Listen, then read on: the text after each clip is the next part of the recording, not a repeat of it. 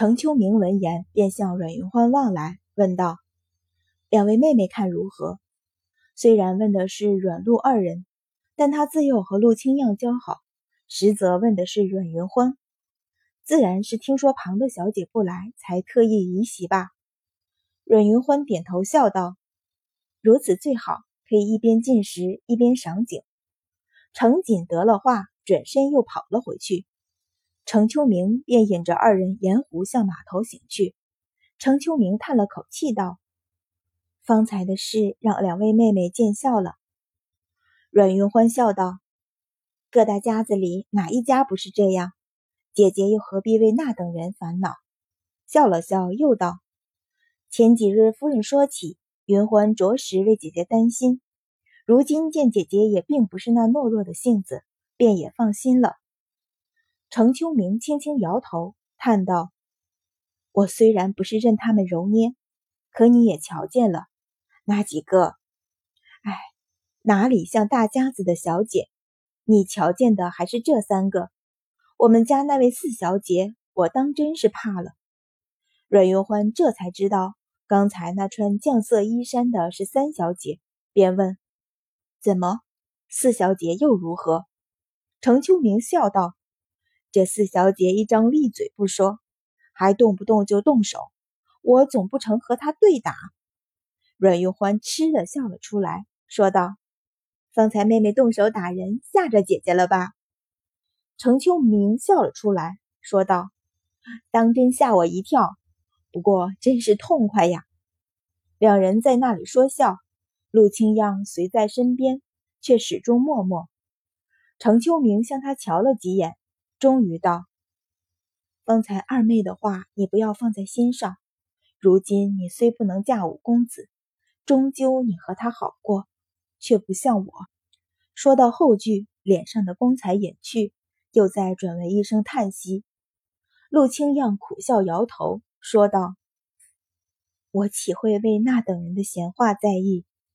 抬头向阮云欢瞧了一眼，嘴张了几回，终于问道：“阮大小姐，五五公子他可好？不好。”阮云欢摇头，深深向他望去。陆清漾脸色惨白如纸，珠泪在眼中滚了滚，侧过头去，又隔了良久，才轻声道：“我明知今儿不该来的，可听说程姐姐请了你。”便忍不住，你不要和他说吧，说一次便难过一次。阮云欢脚步一停，说道：“你既然知道他难过，为何还要应下平阳王府的亲事？”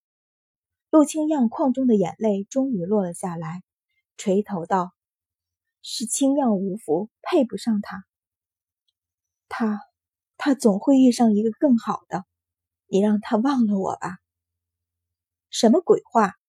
阮云欢皱眉：“你又不是认识他一日，怎么今日才知道配不上他？”程秋明听他将话说重，抓着他的手唤道：“阮妹妹。”陆清漾脸色越发变得苍白，抬头向阮云欢注视，摇头道：“你以为我没有争过，没有闹过？只是，只是人争不过命。两年。”整整两年，我和爹说，和娘说，可是，可是他们都不肯理我。你那五哥，我求他带我走，他却说定要光明正大娶我过门，不要被旁人嗤笑。陆家小姐曾经劝公孙宁私奔，阮云欢心头大震，问道：“那为何你现在又要嫁给旁人？”陆清漾唇边漾起一个虚弱的笑容，轻声道：“我已经是别人的人，再也配不上他。更何况，我若不嫁，毁掉的不只是我，还有整个陆家。”这样轻飘飘的话语落在阮云欢和程秋明耳里，无疑是晴空一个炸雷。太子妃生辰那天，陆清漾的车子被劫，失踪两日才回府。这件事，陆家瞒得风雨不透。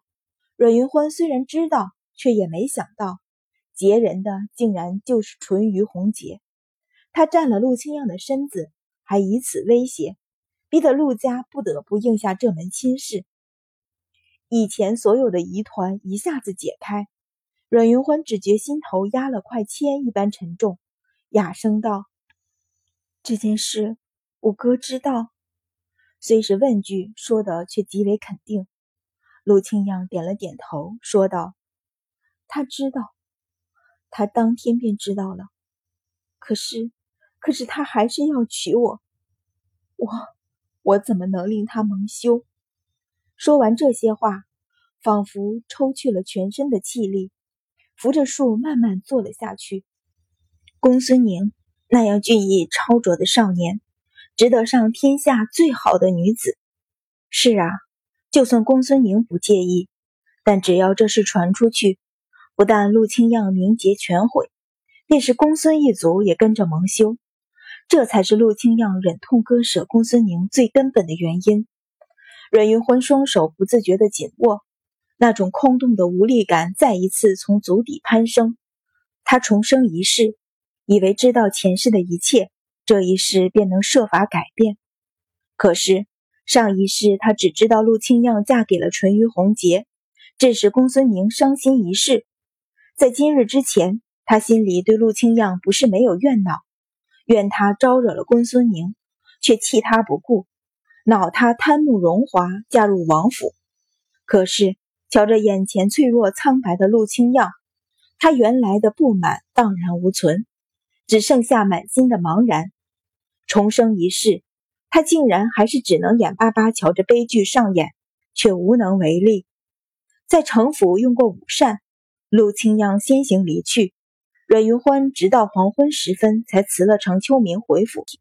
在他一再劝阻下，程夫人和程秋明只送出园子便停下，月娇却一路送出垂花门来，才轻声道：“大小姐今日能来，月娇感激不尽。”阮云欢回眸瞧他，笑道：“云欢是来瞧程大小姐，怎么要姑姑感激？”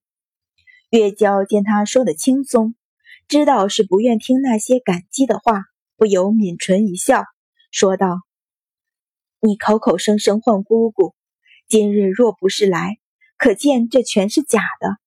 今日一来，我才当锦儿有了你这个姐姐，从她拜阮老夫人为义母。”便与阮家有了扯不断的关系。